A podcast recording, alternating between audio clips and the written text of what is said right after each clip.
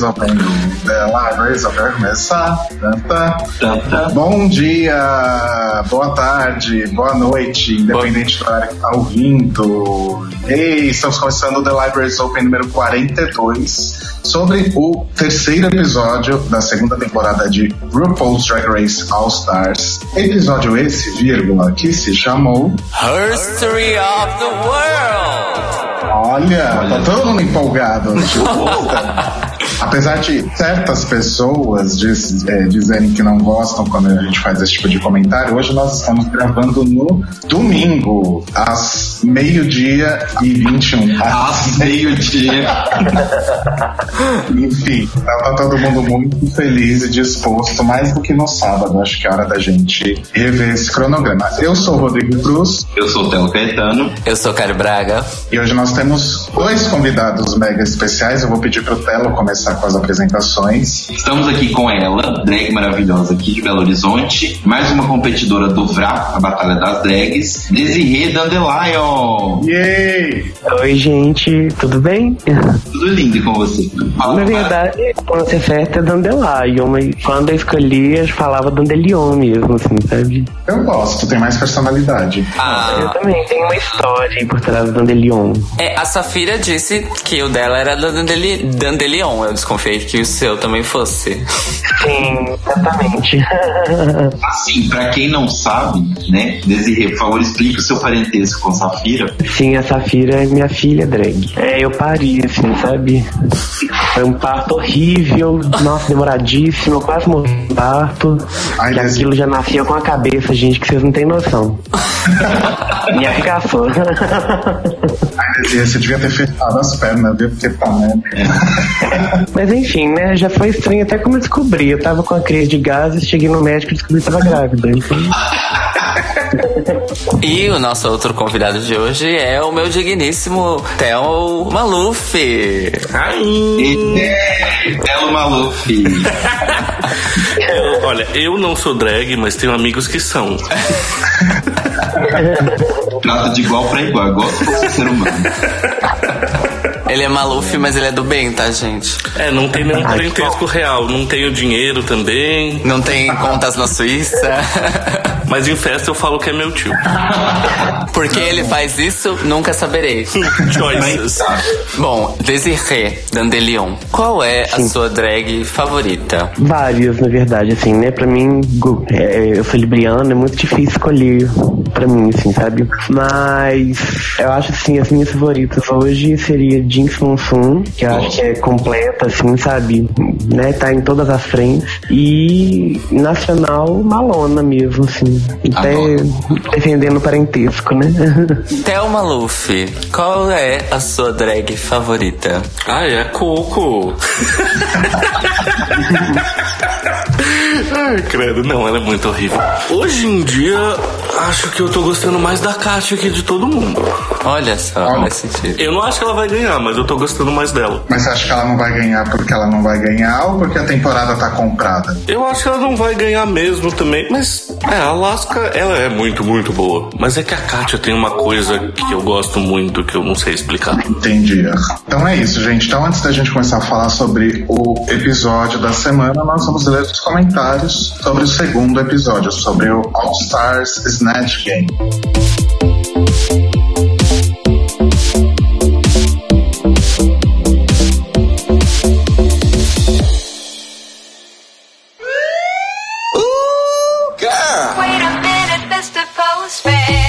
dia a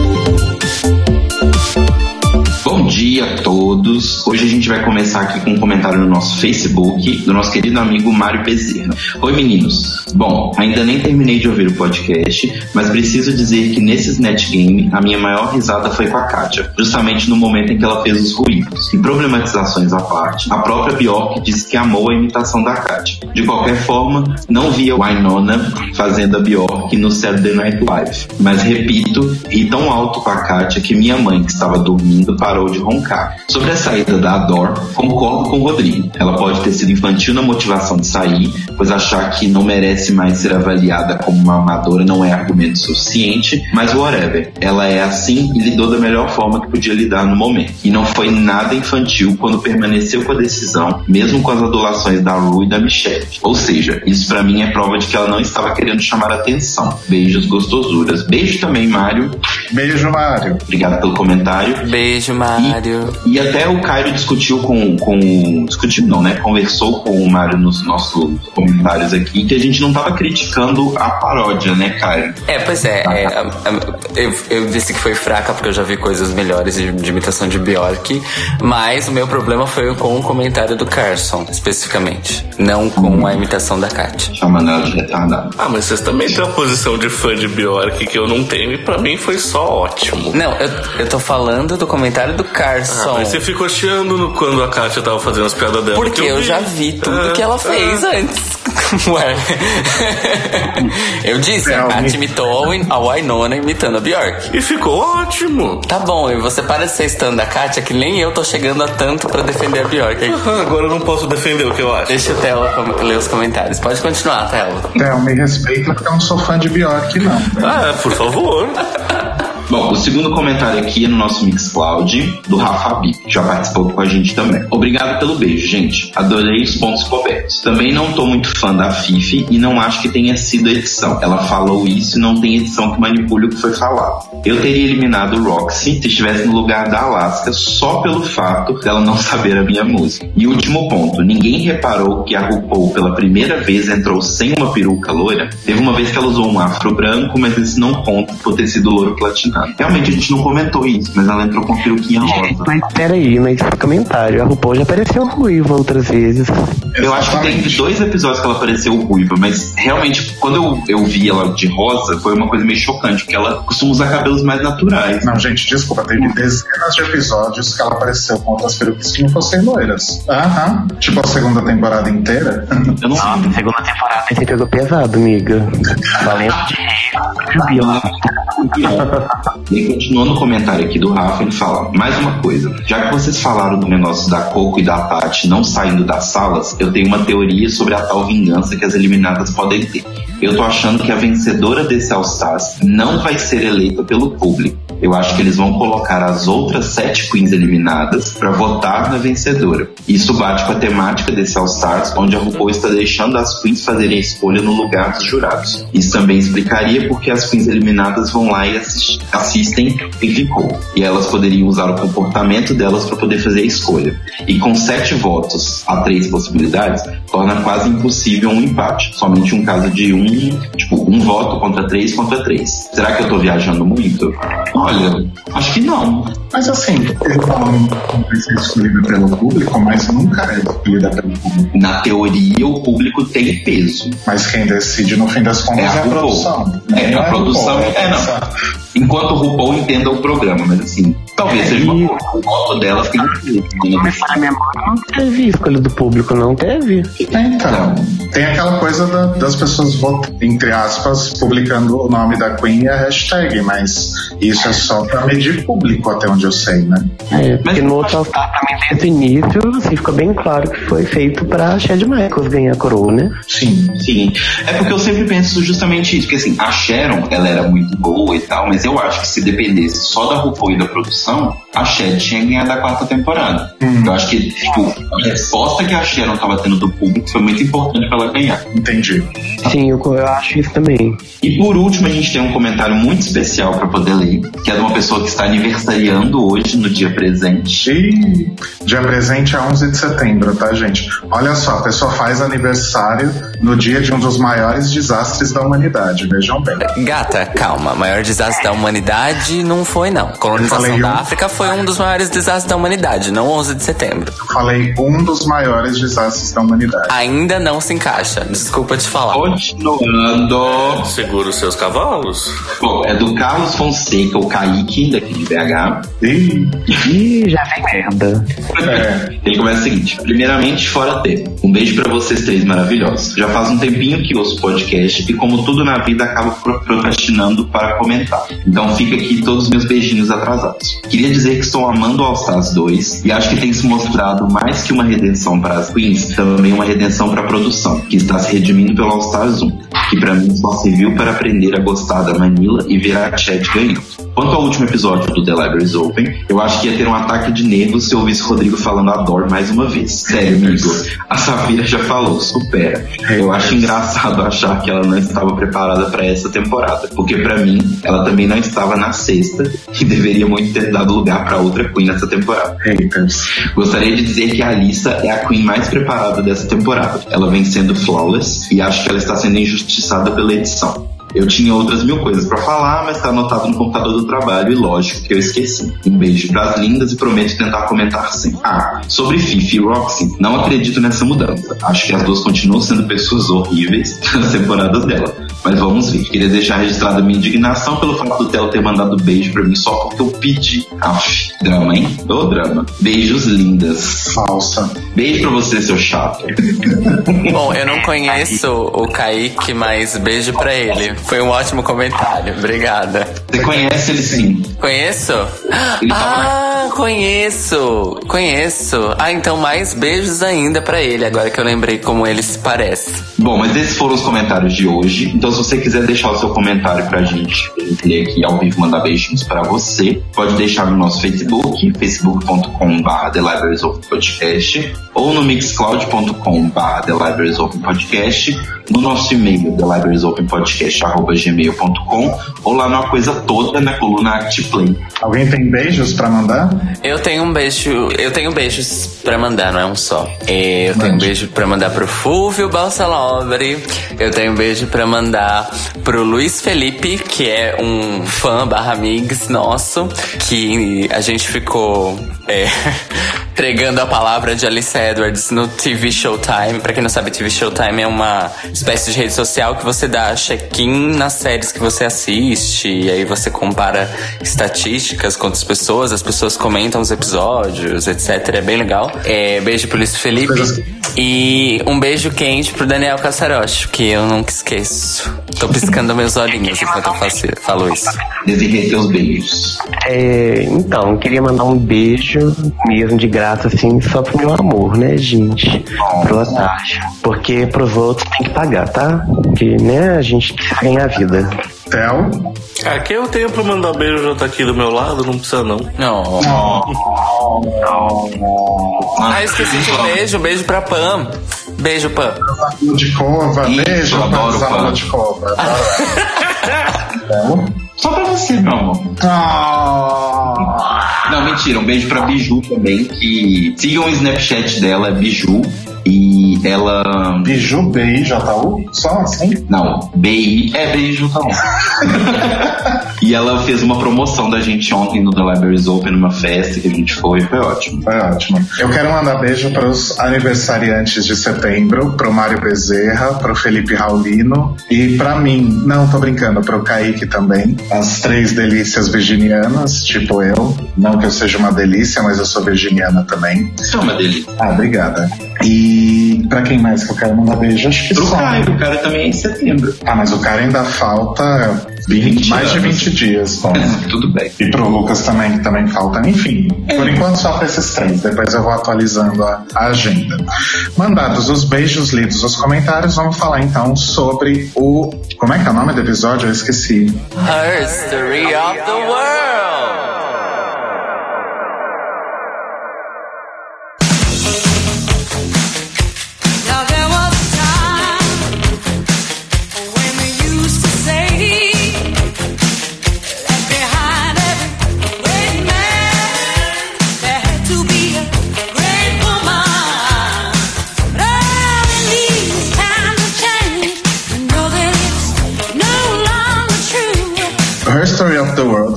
Terceiro episódio da temporada e o primeiro episódio com a duração regular, né? Os dois primeiros tiveram uma hora de duração e esse teve os 45 minutos habituais e confesso que, eu não sei vocês, mas confesso que eu tive uma sensação muito estranha, que foi uma sensação muito parecida com o terceiro episódio da oitava temporada, o Ruggles Empire, que foi justamente quando rolou essa, essa mudança da duração, né? Então, o episódio pareceu mais corrido e mais estranho. Não sei se vocês tiveram essa impressão também. E eu achei ele mais corrido, pra te falar a verdade mesmo. Mas eu não tinha nem prestado atenção que ele tinha menos tempo de duração do que os outros episódios. Não, e ficou muito estranho no final das contas, porque é aquela coisa do ritmo, né? Desses 20 minutos fazem muita diferença. Porque ficou parecendo que tava tudo acontecendo muito do nada. Tipo, a gente vai entrar direitinho nas provas, mas, por exemplo, foi feita a moda caralho, né? Escolher quem ia ser cada pessoa da história. É mesmo, assim, ela já chegou, você vai ser fulano, você ciclano, tá assim, gente que. Mas isso tem uma Não, explicação. Eu tava comentando isso com o Rodrigo. É verdade, não E a RuPaul já entrou no Off direto. Normalmente ela aparece na TV, faz uma piada, solta um sketch, depois ela entra. O lance das, de quem cada um ia fazer tem uma explicação, gente. Quem escuta a gente há algum tempo,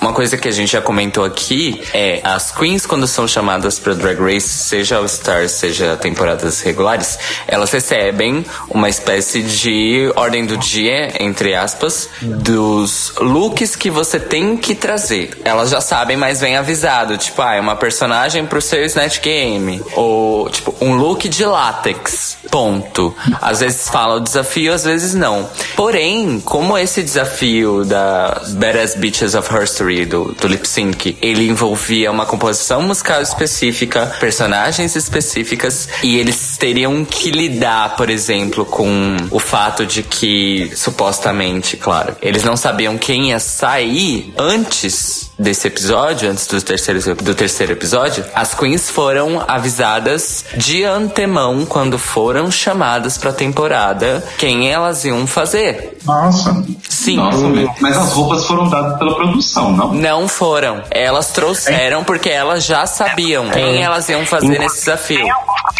Cena que dá pra saber que elas fizeram. Quando a, a Kátia comenta da roupa da Helena, da Fifi mesmo. É, É, a exato. Fifi disse que fez. É, não, e ela fez mesmo. E deu pra ver a Alaska montando lá aquela roupa, qualquer coisa que ela fez, ela tava montando ainda. Sim, gente. É, então, nesse desafio especificamente, elas foram avisadas de antemão o que seria o desafio. Não foi só, tipo, pistas do que seria. Ai, fala que as outras iam fazer, as que já saíram. Eu li no Reddit, claro. É, a Tatiana ia ser. Ai, eu esqueci. Ela é essa Cleópatra. A Tatiana ia ser a Cleópatra e a. A Dor ia ser A Joana Dory ia ser a. Joana Dark. gente, Nossa. É. E a Coco, bom, eu não lembro porque eu não me importo. gente, que legal. Então, não só elas sabiam que ia ter um, um episódio com essa temática, como também já sabiam quem elas iam interpretar para já levar a roupa adequada, é isso? Claro, claro. Mas na verdade elas sabem isso pra todos os desafios que não são desafios de, de montação. Entendeu o que eu quero dizer? Quando é desafio de performance de show, lip sync, TV, etc., elas já são avisadas é, se prepare, traga uma, um look para X. Às vezes é vago, como por exemplo, traga um look de látex. Ou às vezes é específico, tipo, vai ter uma, um lip sync, uma performance das mulheres da história e você vai ser a X, entendeu? É, uma dúvida que me continua, que persiste sobre esse assunto é só porque e acaba que. Não, a gente vai falar mais pra frente, porque assim, eu acho que a música não era legal igualmente para todos os personagens. Concordo plenamente. Isso é- eu acho que foi um pecado da produção, inclusive. Sim. É, tanto que como a música ela tinha muitos altos e baixos, tinha uma parte que era legal, tinha umas partes que eram bem mais qualquer coisa, eu imaginei que seria mais justo ser por sorteio, né? Mas ia ter o problema realmente das roupas, tipo, uma roupa de uma não ia servir na outra, É. etc. É. Só lembrando no comecinho, aquela questão de quem a Kátia teria escolhido, né, no, do lip sync da semana passada, e ela também tinha escolhido a, a Tatiana. Então parece que tá rolando um padrão aí, né, das duas tops sempre escolherem a mesma bottom para eliminar. Será que tá rolando um conluio ou é uma mera coincidência? O que, que vocês acham? Coincidência, assim, na verdade. Pelo que eu percebia nesses dois episódios anteriores, estava se baseando muito nas críticas do jurado e no desempenho da- das duas, é, das três piores, aliás, né? É, no desafio do dia, especificamente. Apesar de que agora eu acho que isso vai começar a mudar, assim, né? A partir desse episódio a gente já vê que esse critério foi mais subjetivo ali pra escolha. Mas eu acho que é mais uma coincidência mesmo. Não sei se tá rolando com o Luio, não. Eu concordo com a Desiree, justamente porque é, uma coisa que foi batida bastante tecla nos depoimentos delas nas, nos dois últimos episódios e nesse também é o tal do, entre aspas, o acordo. O acordão. O acordão das drags. que, na verdade, no, no final das contas, não é como. Como a Fifi já foi alertada episódio passado, mas ela insistiu em dizer nesse, não é todo mundo que concordou com os tais critérios que elas supostamente estabeleceram. O que eu acho, sinceramente, que é melhor. Porque se for pra ela simplesmente, ah, eu vou seguir as críticas dos jurados, então eu vou eliminar X. É como se o twist não servisse pra porra nenhuma e a RuPaul estivesse eliminando as queens ela mesma. É verdade mesmo. E é mais legal, porque aquela coisa de sempre a decisão final ser da RuPaul não existe mais. Então as coisas não vão progredir exatamente como ela quer ou como ela planejou. E a partir desse episódio isso começa a significar alguma outra coisa. Que eu quero só ver o que vai acontecer quando a Detox mostrar que ela ia eliminar a Katia. E ela ia eliminar a Katia? A gente Olá. não sabe, mas Ah, a gente mas ela tava sim. deixando claro que ela ia fazer isso. Mas será? Eu acho É. que sim. É, eu não sei. Tanto que a Eu, Alissa falou no discurso dela que ela não estava seguindo aqueles critérios supostamente objetivos que elas seguem, mas que foi uma decisão que ela tomou baseada na emoção dela, em quem ela sentia que merecia mais ficar. O que eu acho super correto e eu super concordo. É, eu particularmente, se tivesse ali naquela situação, também teria mandado a Ginger embora. Porque, é, não sei, eu acho que ela tá tendo um desempenho mais fraco, assim, nesses três episódios, de todo mundo que ainda estava ali, sabe? Esse negócio da Ginger, só retomando o que a, a Desiree falou, inclusive, é que no começo desse episódio, inclusive, ela fala que ela tava. Os dois episódios ela tinha sido safe, então ela não tinha recebido crítica nenhuma, né? Que ela queria aí algum momento em que pudessem comentar sobre, sobre ela, né? E acho que Era ela- melhor ter ficado era melhor ter ficado quieta, né, gata? Ah, é o famoso step up your game agora. É, tem uma coisa que eu achei muito boa na decisão da, da Lissa, não dela ter escolhido a Kátia especificamente, mas do jeito que ela é, pensou pra escolher a Kátia, que claramente é uma coisa que nas temporadas passadas a RuPaul só considerou quando chegou no top 3, que é como você veio até agora. Porque por, al- qual, por quaisquer motivos, quando a RuPaul elimina alguém ou coloca alguém no bottom durante a temporada, ela ignora tudo que a pessoa fez antes e decide só por aquilo. E aí, magicamente, quando você chega no top 3, você é considerado a sua trajetória. Eu acho isso problemático do ponto de vista do critérios objetivos, entre aspas.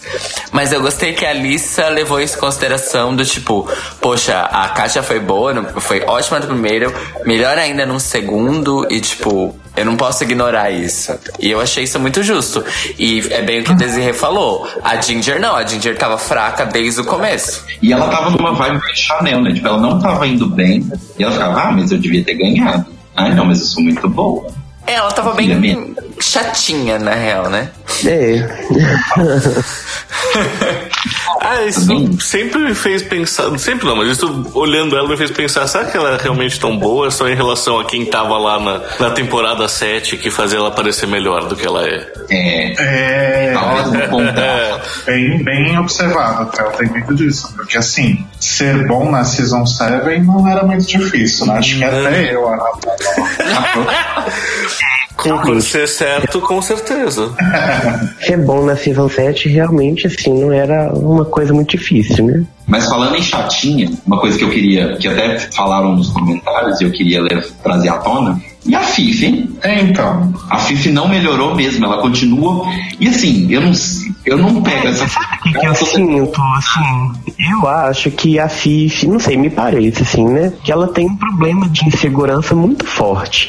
E que esses comentários que ela faz, assim, é, mesmo que às vezes seja a nível inconsciente, sabe? É exatamente para isso mesmo, para jogar a insegurança dela nos outros e ela conseguir sair melhor. E eu acho, assim, sinceramente, vendo a evolução dela, uma coisa que tão necessária, porque ela tá muito, assim, em termos de elaboração de, de conceito, de look, né? Ela tá muito boa. Sabe o que eu acho que pode estar rolando com a Fifi também? É, é a primeira vez que ela tá colocando à prova as coisas novas que ela tá fazendo. Até então ela só tinha o julgamento das pessoas que seguem ela em redes sociais, etc. Então agora acho que é a primeira vez que ela tá colocando isso à prova de verdade, então ela deve estar insegura de novo, será? É, eu acho que o problema dela é que ela tá muito desesperada pra fazer amigos. Ela tá me parecendo, tipo, sabe aquela pessoa que você tá na fila de banco e aí a fila tá demorando e a pessoa, você vê que ela tá visivelmente incomodada porque a fila tá demorando e ela fica assim, ela vira pra você e fala, nossa, essa fila, né, não mexe. Isso. você não vai fazer nada sobre isso, nem ela. Mas ela quer puxar papo porque ela acha que isso é importante pra aquele momento em que ela tá ali, sabe? Eu tô sentindo medo dela, tipo, ela quer tanto ajudar que, tipo, gata, não é o tipo de comentário que você fizer agora, sabe? Fica quietinho. E eu acho que ela ainda tem um problema também, é, né, assim, quem acompanha essa cultura de Miss lá nos Estados Unidos sabe que é um universo muito competitivo. E por mais que você saia desse universo, você tem um, um padrão de comportamento que é construído em cima que não é tão fácil, assim, de, de você largar, né? E ela tem esse padrão de comportamento, ela é muito competitiva. É, isso é verdade. É, eu, eu acho estranho, porque pra mim parece que ela tenta fugir do, do, do monstro que ela foi na temporada 4, mas ela meio que não consegue. Então, em vez dela fazer barraco, ela tenta fazer intriguinha. Porque talvez ela seja realmente um monstro. É, monstro é uma palavra forte, mas é, talvez ela não seja uma pessoa muito boa. É, pra mim, assim, sinceramente, sabe, o meu problema com ela na temporada 4 não foi nem ela ter sido, assim, ter brigado, ter feito tudo. O problema foi uma coisa específica que eu só- a gente só descobre, quer dizer, quem, quem não acompanha as coisas por fora, só descobre no Reunited, né, que foi ela ter enganado a, a Digley. Que isso eu achei, assim, uma falta de caráter, inclusive. Eu acho que se ela já não fizer isso essa temporada, pra mim já tá ótimo. Já tá mostrando que ela tá melhorando, entendeu? Sim, ela foi. O, o mais nojento que ela fez não foi a briga com a Sharon, foi isso. A Digley falando Sim, com ela acho é super pesado. Ela tá sentindo, falou, nossa, você era minha amiga, eu confiei em você, você me traiu. É, exatamente. A gente, né, ela falou assim, a gente fazia festa de pijama no quarto do hotel. Eu confiei em você e você me falou pra fazer uma coisa mesmo sabendo que eu ia me fuder. Mas eu acho que a questão da Fifi agora é, é justamente isso que a Desiree falou. Mais uma vez, projetar a insegurança dela nos outros. Isso que ela fez com a Digley é meio que ela fez com a Roxy. Ela fez, ela levou ela a fazer um personagem pior e sem preparo nenhum. Verdade. Sinceramente, sabe? Eu acho,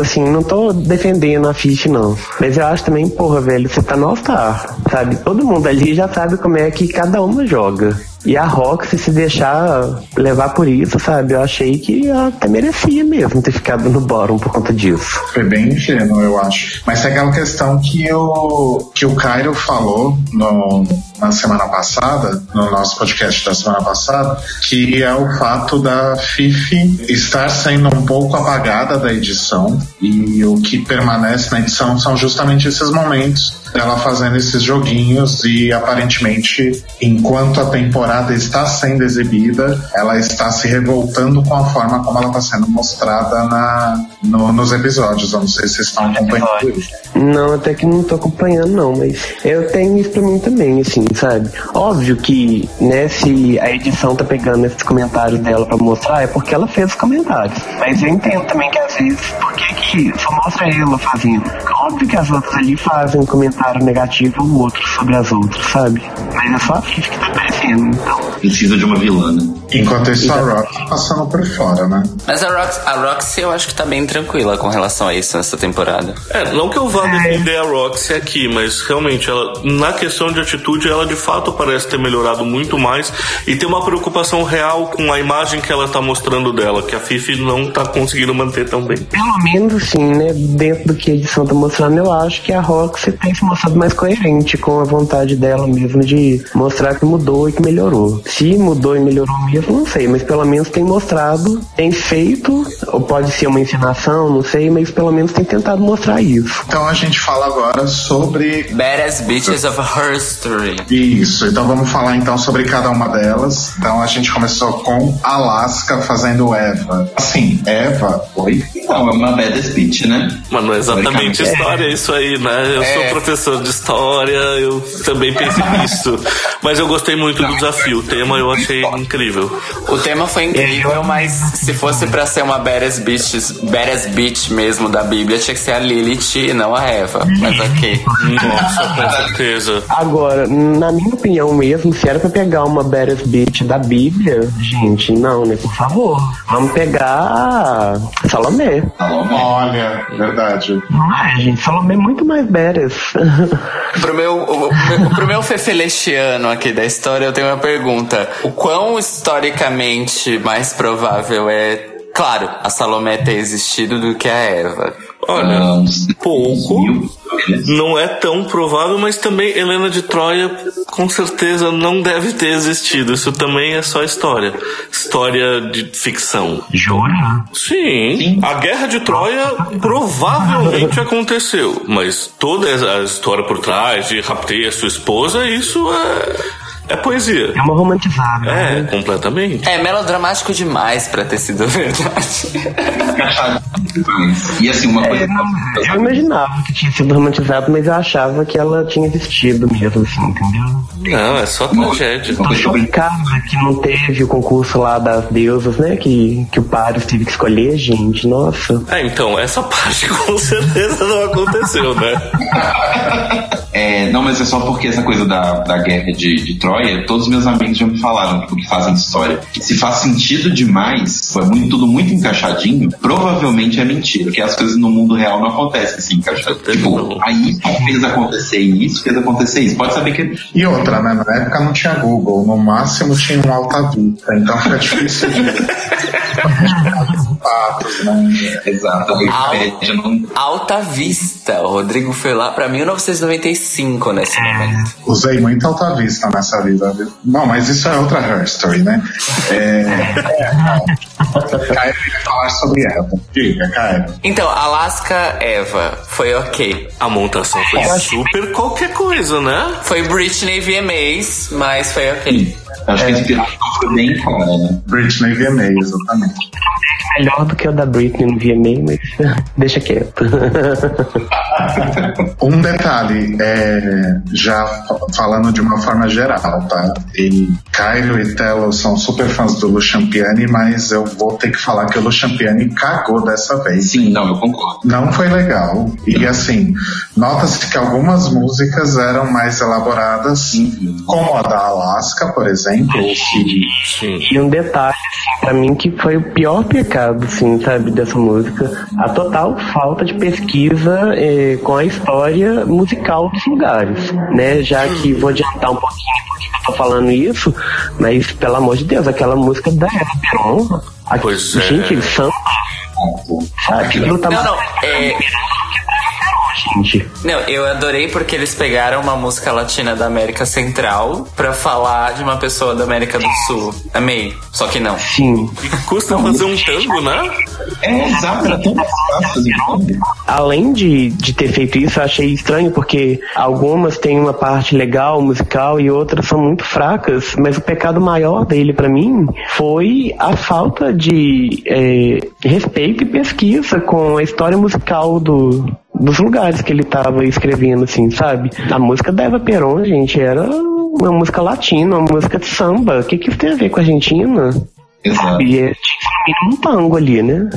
É no mínimo, sabe? Tipo, se ele fosse no óbvio, não tinha problema. E algumas músicas eu achei fraquíssimo, por exemplo, a música da, da Maria Antonieta, a música da Helena de Troia, principalmente, sabe? Ele, ele, tipo, escreveu a música numa cagada, sabe? Ele sentou e falou, é isso aí. Concordo com vocês falaram. Foi muito decepcionante Luciano Piano, mas a, a única música, a única, único segmento bom mesmo foi o da Annie Oakley, que foi o da Lisa. Aham. Foi muito. certeza. Foi o único que a Eu música muito era muito gente. legal. A música tinha um conceito, parece que teve algum esforço. É, nada de toques da Maria Antonieta, só foi legal aquela sacadinha do começo com o Twitter. E. Depois mas ela só ficou falando KKK, que é até o fim da música. é igual a da Helena de Troia. I'm Helena of Troy, I'm Helena of Troy, Troy, Troy, Troy, I'm Helena of Troy. Foi isso. E a da. A da Ginger também, ficou meia hora falando horse around. Meia hora, só falando É. Foi, isso. foi bem, bem fraco o Champiani. Não, isso é outra coisa que eu achei, assim, né? Óbvio que todo mundo esperava que a Kátia fizesse a Catarina Grande, né? E eu, sinceramente, não entendi o porquê que eles não deram a Catarina Grande pra Kátia. né? Ah, talvez fosse favorecê-la de alguma forma, não sei.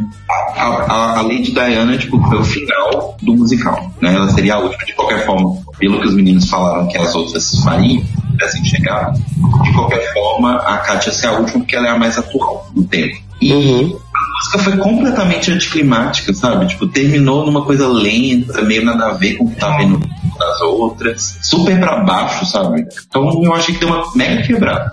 Sim. A não ser que, sei lá, a Coco fosse a Michelle Obama e ela, ela seria a mais atual. Então, tipo, É. termina um pouco mais pra cima, mas eu achei que terminou tão down e eu acho que a Katia nem foi tão ruim. Só que ela, a música não favoreceu ela nem um pouco. Tava vindo um nível de animação com a Annie Oakley, depois a Eva Peron, e na ela, tipo, despencou. É, e eu também acho, assim, sendo bem sincero, que a Lady Di não deveria estar ali. Eu concordo 300%. Se fosse pra escolher uma Bad Bitch of History contemporânea, tinha tantas opções melhores. Tantas. Muitos mais. Margaret Thatcher. Apesar de ela não ser um exemplo muito positivo, Mas ela é bem bad. é. Não, a gente tinha muitos outros exemplos de é, Badass Bitches pra colocar ali. Lady Di não tem nada a ver com esse conceito. Até a Rainha Elizabeth tem mais a ver com esse conceito do que a Lady Di, gente. Adoro. Exato. Mas eu achei legal que na hora que eles foram comentar depois, né, até a própria RuPaul defendeu a Katia forte. E, Assim, a Katia é a única personagem daquelas, a Evita também, mas assim, a Katia é a única que a gente efetivamente se lembra. Então ela tem que parecer com a realista. A Eva, você pode fazer qualquer coisa, né? No Detroit você pode fazer qualquer coisa, ela não existiu. Então, a é, Evita, eu só queria deixar uma coisa bem clara. Aqui na América do Sul, a gente sabe a cara dela. Nos Estados Unidos, as pessoas conhecem a cara da Madonna, não a cara da Eva Peron. É verdade. É, e aí isso levou a Roxy a fazer uma Eva Peron platinada. Sendo que o cabelo da Eva Peron era preto. E ninguém ficou falando disso. Com a Kátia realmente falou: ah, não, mas o seu penteado não está exatamente igual. E você vai pegar as, as que já morreram faz tempo? E É um absurdo. parênteses que o penteado da Katy estava bem parecido com o cabelo da Lady Di. Eu não acho que ela tava ruim, não. Eu achei ela super bem caracterizada, pra te falar a verdade. E o problema estava muito mais na música que foi dada pra ela e na coreografia que foi dada pra ela. Dentro dessas limitações que ela não pôde escolher, eu achei que a interpretação dela estava excelente. E eu também achei. Aliás, o que vocês acharam das performances de uma forma geral, assim? Tá, de uma maneira geral, eu achei que as performances estavam até bem equilibradas, assim, sabe? As melhores performances pra mim, né, que as que mais se destacaram, não tô levando em consideração a música, tá, gente? Mas pra mim, de fato, foi a Ginger e a Alissa Edwards.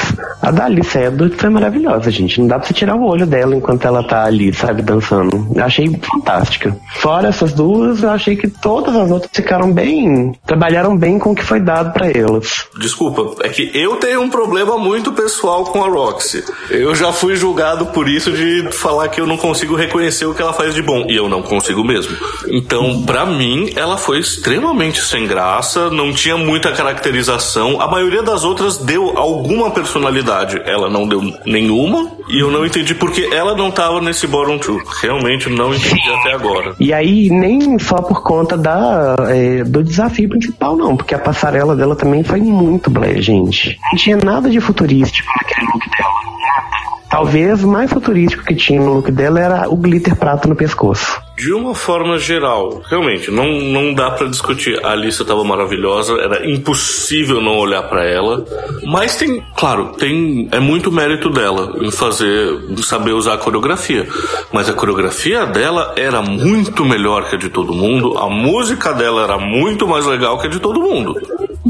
Foi mais menos desafiador pra ela conseguir brilhar nesse papel? Eu acho que sim, mas ela realmente fez um trabalho excelente. A Detox, eu não achei tudo isso. A música dela era muito ruim, então ela meio que fez uma coisa a cena dela inteira. Tava boa, tava, mas não foi tudo isso pra mim. O look dela tava muito bom, tava muito bom. Também não sei se eu colocaria ela no, no top 2. Então, eu acho que mas no fim das contas a, a runway dela teve muito mais peso do que a performance, né? Ah, isso com certeza. Mas a gente fala disso agora ou a gente deixa pra depois? Depois. Daqui a pouquinho a gente fala de runway. Porque além da Alice, nenhuma outra, nenhuma outra performance realmente se destacou muito. Exato. Então acabou que o, o, o look da Runway pesou bem mais. Né? Eu não sei se vocês repararam, mas, tipo, a Alice ela tava muito bem mesmo quando não era a cena dela. Desde o momento que ela entra, ela entra dançando daquele jeito, sacudindo os braços, é muito bom, desde o primeiro segundo. Que na hora da, da, da Eva, da Alaska, ela faz, deita no chão e faz uma cobra. É! E eu gostei também, falando da Ginger. Eu, eu achei bom o que ela fez. Não que eu quisesse que a Katia fosse embora, mas eu achei que ela, ela na parte da apresentação, ela tava muito bem e eu gostei muito do vestido dela. Eu também acho. Eu acho que no caso da Ginger foi o oposto da Detox, né? O, a Ah, com runway certeza. Ela tava meio, meio digli caliente. A mãe dela tava horrorosa, pelo amor de Deus. né? Tinha coisa demais. E aí, informações que nem combinavam entre si, sabe? Enfim. Pois é. Eu acho que a Alissa foi muito bem. E é visível na Alissa que ela foi bem, não só porque a música era boa, mas porque ela fez uma performance legal. Porque, por exemplo, na Alaska, a Alaska foi legal? Foi, mas você percebe que foi a música. Era bem qualquer coisa, entendeu? Não precisou se esforçar muito. E, sabe, a da Ginger também, a música era interessante e tal, então ela também não precisava se esforçar muito. E, de resto, eu achei fraca, mas não por performance delas. Eu achei fraco pela letra, sabe? Tava bem fraquinho, bem qualquer coisa. Então, assim, Luciano Piano me decepcionou. Sim, bastante. E só reforçando uma coisa que o, o Theo falou, a coreografia também tava irregularzíssima ao longo da performance. A coreografia da Katia é uma parada. Square Olha, Feet. pra ser bem honesto, de todos esses desafios que tem coreografia, né? Que vai um coreógrafo pra ajudar eles, essa dupla, assim, eles botaram eles lá em cima e eu achei a pior coreografia de todos, de todas as temporadas que já teve. Achei ela muito fraca, de uma maneira geral. Saudades de Jamal Sims. Sim, e aquele outro também. Qual que é o nome do outro? O Ryan. Ryan. Ruffin, não. Isso, uma coisa assim. É o que fez o- a coreografia dos clipes da Cia. E a Candice Kane também, Não é maravilhosa. quem quem. Uma pena. Os talentos em RuPaul estão se perdendo, né? Tá louca. Começou com o Santino. Começou com a Merle, na verdade, né? A primeira a vazar foi a Merle. Maravilhosa. Bom, assim, eu de forma geral também acho que concordo com tudo que vocês falaram. Foi. A Lisa realmente dominou tudo. E muitas foram desfavorecidas pela falta de criatividade da própria da própria música ou da, da própria coreografia, que foi acho que o caso da Fifi e da, da Detox. E da Katia também, né? Aí depois, depois delas ensaiarem tal, a apresentação, mostrou aquela cena clássica que mostra delas no workroom, se preparando para começar a apresentação e tal. E aí rolou o comentário da Fifi falando sobre o, o rage dos fãs de Drag Race. Que a gente sabe, aqui no Brasil, a gente não tem tantos exemplos de coisas mais extremistas, mas a gente vê em grupos, né, Brasil Lip Syncers e etc., que as pessoas efetivamente estão brigando sério por conta de RuPaul e todas as coisas. E a Fifi contou que uma pessoa especificamente ameaçou jogar ácido na cara dela e a boate na qual ela ia se apresentar achou melhor que ela não fosse.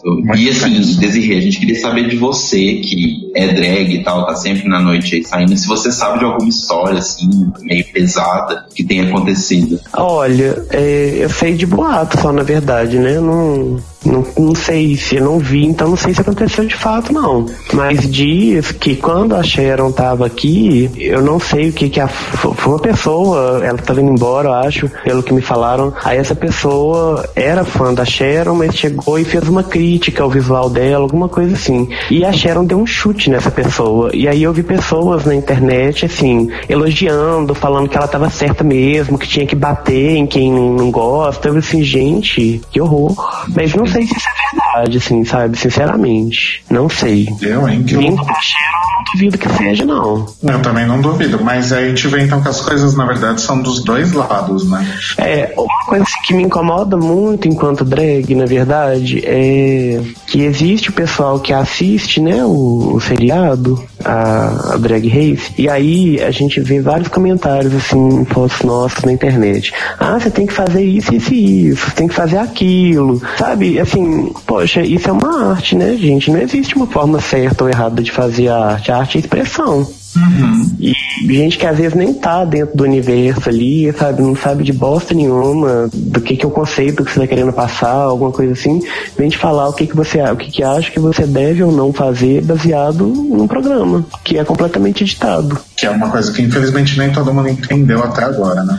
Agora, dessa história toda, eu ainda não entendi qual que é a relação da, da Detox. Tipo, eu não entendi, mas pelo pouco que eu percebi, acho que durante a quarta temporada Detox ficava fazendo, ficava trolando a Fifi na- nas redes sociais, é isso? É, pelo que eu entendi foi isso, assim, durante a quarta temporada Detox fazia campanha de ódio contra a Fifi, né? Acho que era uma coisa assim. Porque eu entendi também. Como o Telo costuma dizer que a Alaska agora é a, a prefeita de Drag Race, né? Que ela fez todo aquele discurso de. Que tá certo, né? No fim das contas, mas de das pessoas se respeitarem nas redes sociais, etc, etc, não fazer esse tipo de ataque. Mas é engraçado como a edição tá sempre colocando a Alaska como a boa moça da temporada, né? A sensata. Sim, com certeza. A edição tá construindo uma imagem da Alaska para que ela seja ganhadora dessa temporada. Mas eu concordo com a RuPaul, assim, acho que fazendo uma amarração geral aí, incluindo a Runway que a gente vai falar agora, tava difícil, né, de, de julgar de fato, porque fosse com destaque na Runway ou com destaque na performance, todas elas estavam bem niveladas de alguma forma. A gente pode discutir isso melhor agora, inclusive. Mas aí dá pra entender por que que a RuPaul realmente tirou o cu da reta de, de eliminar as pessoas nessa temporada, né? Porque Mas você também sentiu que elas estavam niveladas pra baixo? Eu achei o nível mais pra baixo. A, a temática, o futuro é, da drag, né?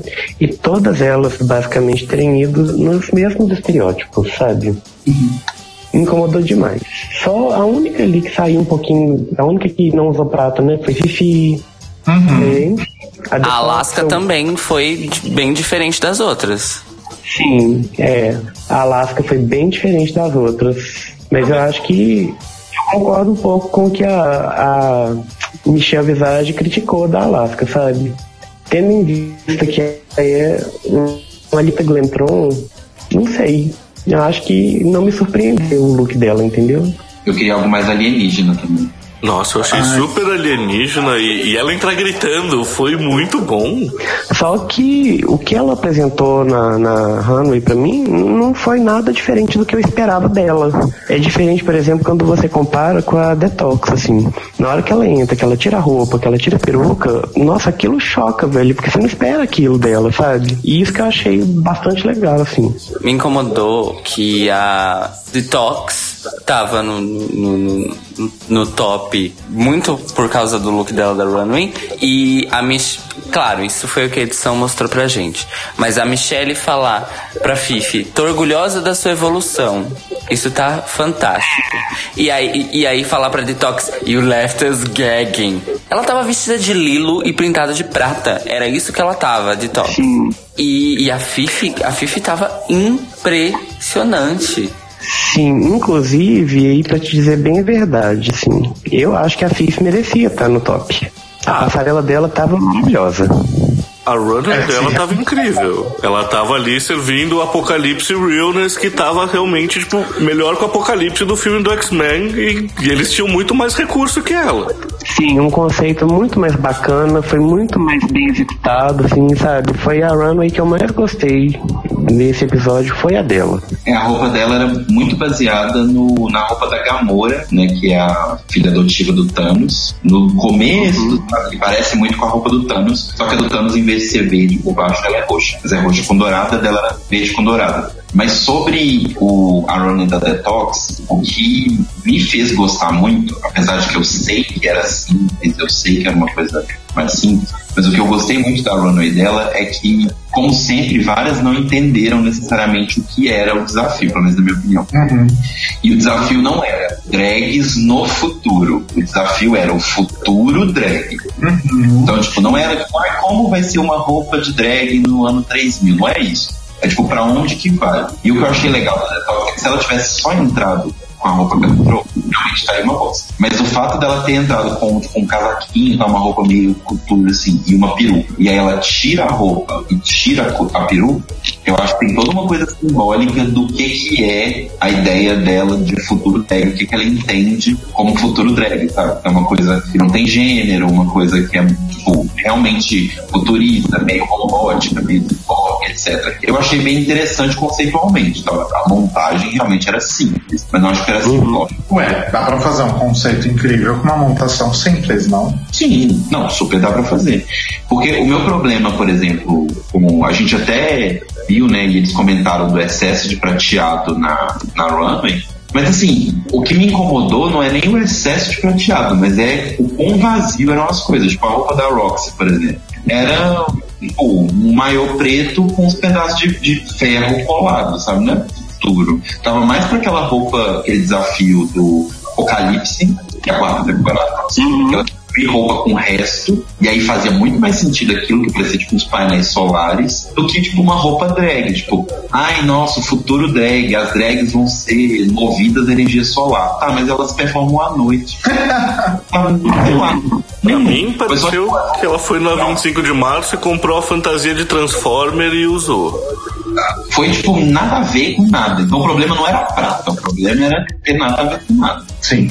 Sim, o problema foi exatamente isso. Acho assim, elas entenderam que era uma drag futurista e que o prata simplesmente na roupa já ia bastar pra fazer o futuro, entendeu? Ah, então eu preciso falar que o cabelo da Katia tava incrível. Incrível. E aquela Eu peruca. amei essa vibe amidala dela. Sim, e a peruca é da Caixa Davis. Emprestou pra ela. Ah, é? Ah, é a peruca da caixa? Sim. Aliás, Cairo, eu notei uma certa, um certo resquício de Bjork nesse look da Katia, você não achou, não? Ah, então, do pescoço pra cima tava meio homogenic, vamos dizer assim. O resto da roupa, não. o resto da roupa é algo que eu imaginaria numa versão live action dos Jetsons, por exemplo. Faz sentido. Qual a referência? Gente, e a roupa da Ginger? E o cabelo da Ginger? Me explica. Não, sabe o que que é pior? Eu gostei do cabelo, porque eu acho legal quando elas. A Detox faz isso com uma certa frequência, assim, das que eu mais acompanho de Drag Race, mas quando elas usam a peruca é, de um jeito que altera um pouco o formato da cabeça. Claro, é uma ilusão, mas quando você dá aquela levantadinha na peruca atrás pra você ficar com uma cabeça mais cônica, vamos dizer assim, é, eu gosto quando drags fazem, fazem isso porque frustra a expectativa do público com relação à harmonia corporal, vamos dizer assim. Essa parte eu gostei porque eu gosto quando as drags fazem isso.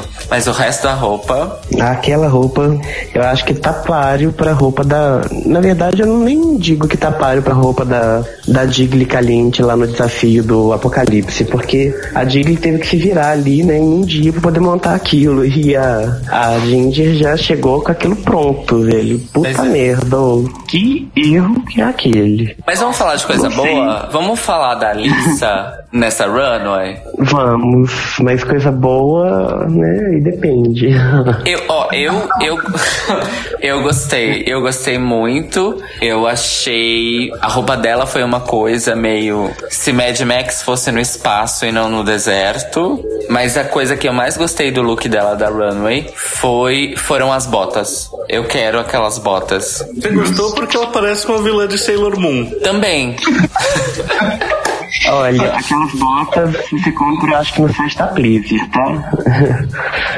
o que eu não gostei muito, assim, na, na passarela na Hanoi da Alice é o seguinte, eu adorei, achei muito bonito visualmente e tal, mas pra mim aquilo não tem nada de futuro, aquilo pra mim é passarela conceitual de desfile que a gente tá vendo aí hoje em dia.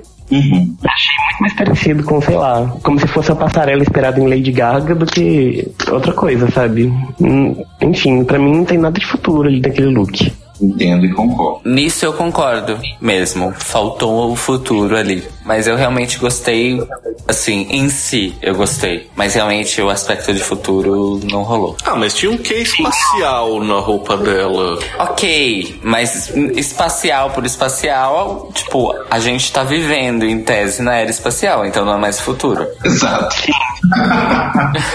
Só assim, podemos voltar um pouquinho na, na Jindy, que é só um comentário que eu queria fazer mesmo. Que na verdade eu acho assim, a Jindy, ela teve uma base de inspiração pro, pro look dela, que na verdade eu acho que foi a única, assim, ela e a Katia, de repente, sabe? Que foi uma base, assim, do que que o retrô, né? O que que o povo lá atrás pensava que seria o futuro. Eu senti uma vibe meio barbarela, assim, no body dela, entendeu? Mas foi super mal executado, gente. Sim.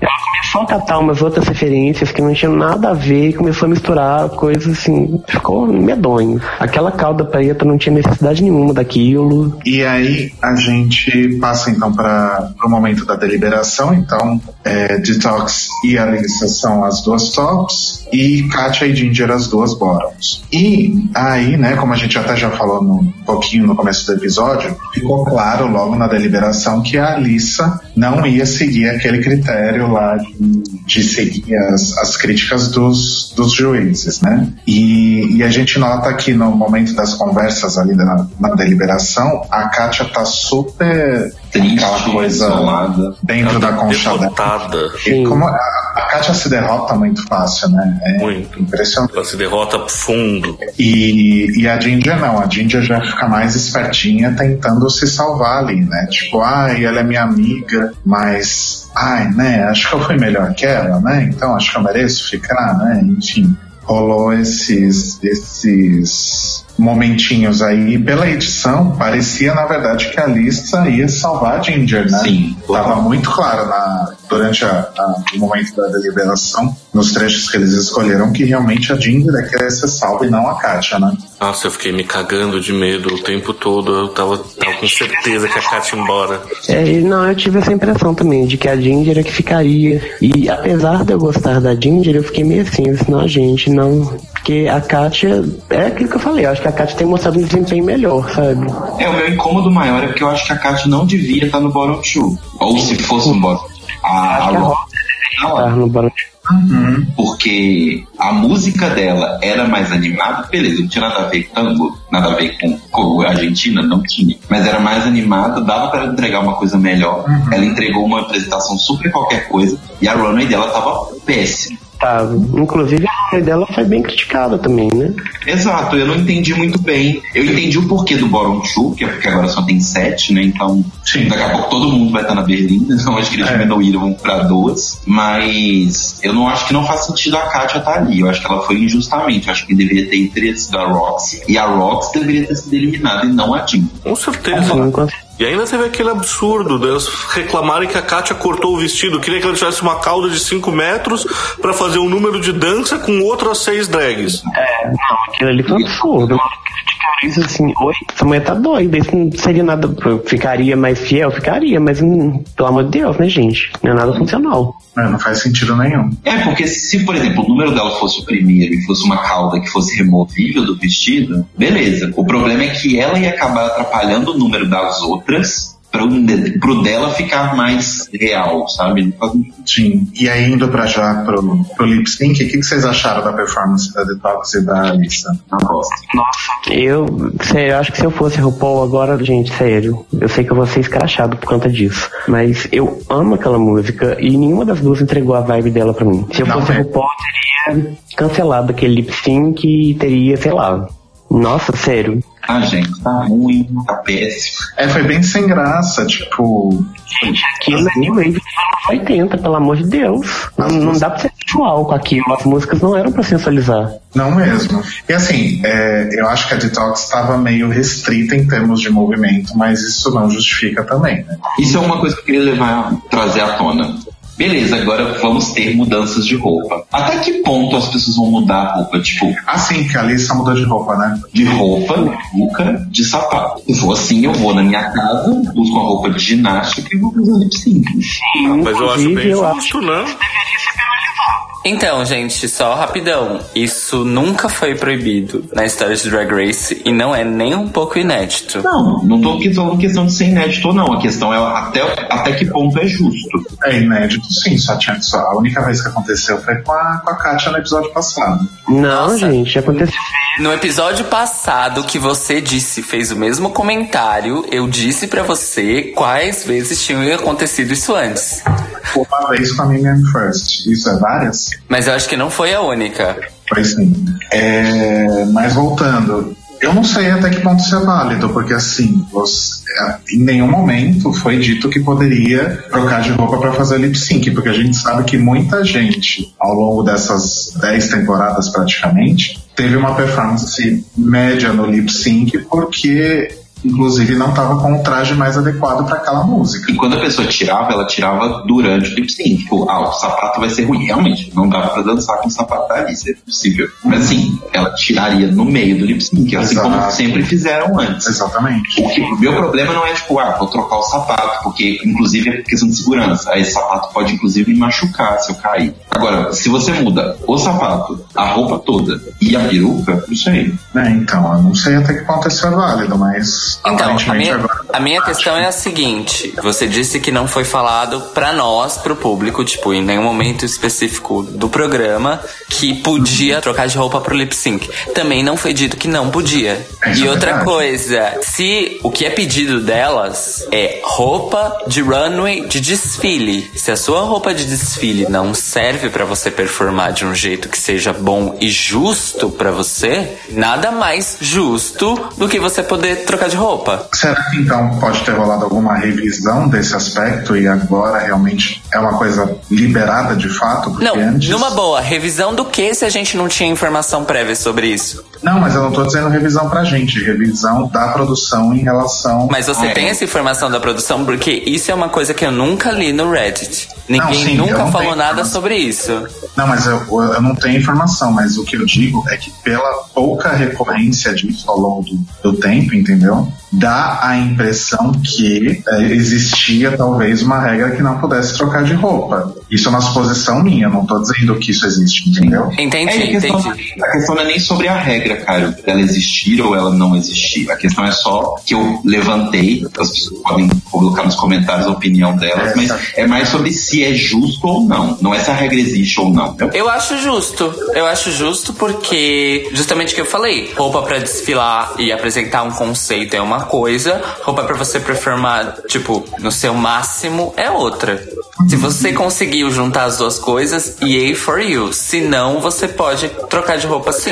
Apesar de eu não gostar, eu acho que é justo elas trocarem, porque, principalmente assim, né? Elas não foram avisadas de antemão que quem ganhasse ia dublar, né? E aí, para um louco pra ganhar, que muitas vezes não tem. Não é bom realmente pra dublar, assim, sabe?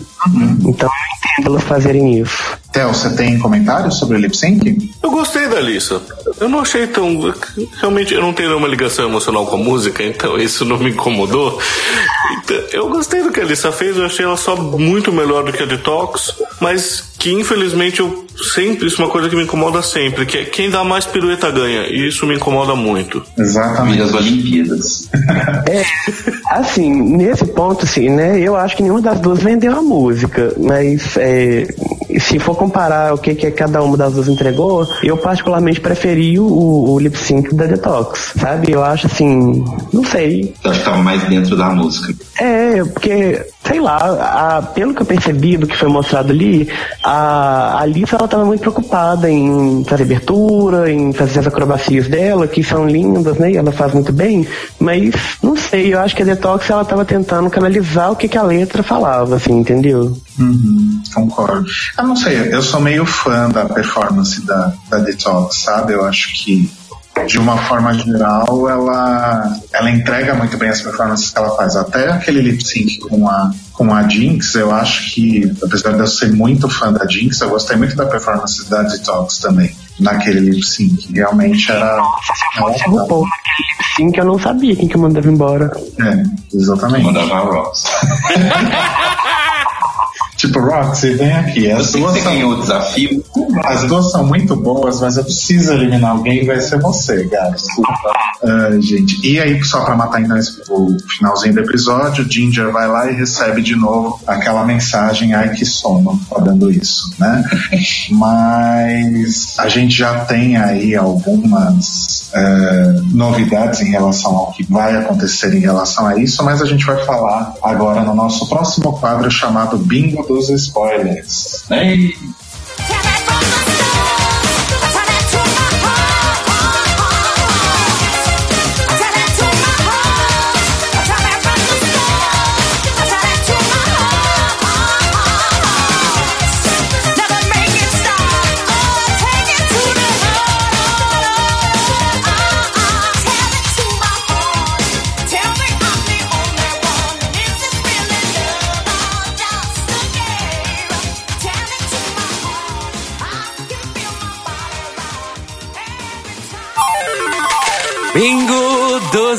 spoilers! Pois é, minha gente, voltamos aqui para o bingo dos spoilers, que está curtinho, o que é interessante, mas calma que eu já chego lá. Bom, o nosso primeiro bingo de hoje é a eliminação da Ginger, que já tinha sido comentada pelo usuário Robsor lá no, no Reddit. Ele já tinha comentado que a Ginger ia ser a terceira eliminada. Então, Bingo. Bingo. Agora tem outra coisa do, do Robsor também, que é ele tinha a informação já que a Fifi ia fazer a Helena de Troia e que a Katia ia fazer a Princesa Diana. Curiosamente, ele não tinha a informação das outras, mas mesmo assim. bingo. Bingo. Novamente, nós temos aquela tabela bizarra do- da Wikipédia. E segundo aquela tabela, a Coco voltaria nesse episódio e seria eliminada. Ou seja, flop. Ai, que bom, Bingo. né? Só faltava ela voltar. E eu tô muito feliz. Isso acontecendo, pra mim, é tipo a morte definitiva dessa tabela. Porque, tipo, a gente já desconfiava que a tabela pudesse, talvez, talvez estar enganada por conta do negócio da Kelly Menton. Exato. Mas agora que de que a Coco ia voltar e sair nesse episódio, a tabela está morta. Eu acho que o pior de tudo dessa tabela foi ter me dado a falsa esperança que Kelly Mental ia estar nessa temporada. Mas tem uma coisa interessante dessa tabela. Eu, assim, a gente descreditou ela logo no primeiro episódio por causa da presença da Kelly Mental, mas eu sempre tô citando ela aqui porque, como ela é uma tabela completa da temporada, pode ser que alguma informação específica esteja correta. Até agora, não, mas temos aí esperanças, né? Até agora, nessa tabela, o que teve de certo foi a eliminação da Coco no primeiro, né? E, e a saída da Dor, mas a saída da Dor era uma informação um pouco mais, vamos dizer assim, generalizada, que todo mundo tinha, vamos dizer assim, né? E quem não ia supor que a Coco ia sair primeiro, né? Eu falei no começo que era interessante que tinha poucas informações nesse episódio, é o seguinte: até o final da temporada agora, nós temos pouquíssimas informações prévias. Claro que nós temos informações-chave, eu não vou falar quais, mas elas são poucas. É porque assim, né, no primeiro episódio, como a gente comentou, a gente tinha elenco, a gente tinha a primeira eliminada, a gente tinha até informação de look, de entrada e de performance. Agora, tudo se resume mais ou menos a ordem de eliminação, basicamente. Então, o nosso bingo vai estar um pouco enfraquecido. Porém, tem uma informação que eu posso falar aqui sobre um episódio futuro, que não é spoiler, porque a informação oficial tá lá em todos os guias de TV, sites de TV e sinopses, ou seja, é informação pública e divulgada oficialmente. Não só nesses sites, mas também Wikipedia, páginas de, de pessoas que falam sobre Drag Race. Então, com certeza, é uma informação que você já viu também em algum outro lugar. Exatamente. Não é de fato um spoiler, é algo que é, já foi anunciado que vai acontecer aí nesse. Não nesse, mas no próximo episódio. Na verdade, no quinto episódio, o nome do quinto episódio é Revenge of the Queens. Exato. E a sinopse diz o seguinte: as competidoras vão fazer um show de comédia stand-up para uma plateia de drag queens muito julgadoras. Essa é a sinopse. Eita! Aí Ou seja, essas teorias de que talvez elas não voltem, mas que elas possam foder alguém. Eu gosto disso. Vai de encontro à teoria do Telo. Não é 100% o que ele disse, mas é uma parte, vamos dizer assim. Vamos ver exatamente como isso vai suceder. então peraí, se eu entendi bem, as... vai ter mais uma eliminada no próximo episódio, né? Isso. Vão sobrar quatro. Vão sobrar quatro. Vão sobrar, vão sobrar cinco. Vão sobrar cinco. Quatro isso. vão julgar. Então vão sobrar cinco que vão fazer um stand-up comedy para essas quatro que foram eliminadas até então, certo? Isso. É, mas tem uma são coisa. A gente não sabe, e eu chequei antes no Reddit, nas minhas fontes. A gente não sabe se a Dor vai voltar para fazer parte desta plateia. Ah, Acho duvido, difícil. hein? Eu duvido. É porque ela abandonou, né? Ela não foi eliminada. Pois é. É, eu gente, acho bem difícil. Eu duvido. Não, Mas eu também acho- duvido, porque ela saiu numa vibe muito tipo, me deixa em paz.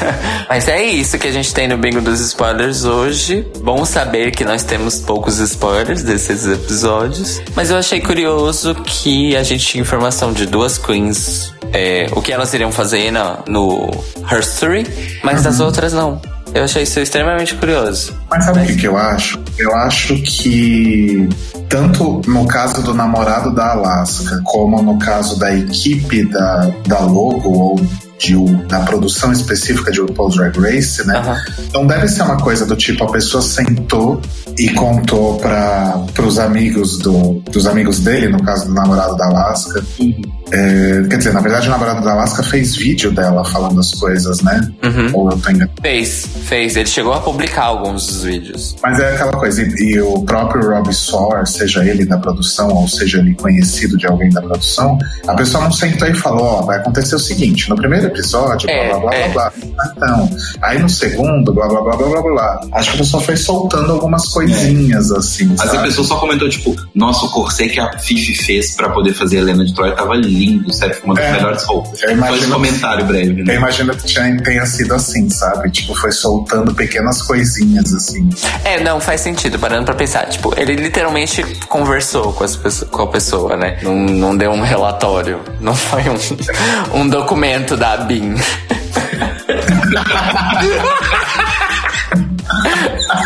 Eu acho que a BIM tinha que estar lidando com coisas importantes ao invés de caçar terrorista no Brasil. Por exemplo, espionar o set da nona temporada de RuPaul's. Eu acho, eu também acho. Pois é. Mas esse foi o nosso bingo de hoje, queridos. Então foi isso, gente. Nossos comentários aí sobre Her Story of the World. Olha, eu aprendi o nome do episódio, mas é porque tá escrito aqui na minha frente. Prepara então aí pro quarto episódio, que se chama. Eu não, sei.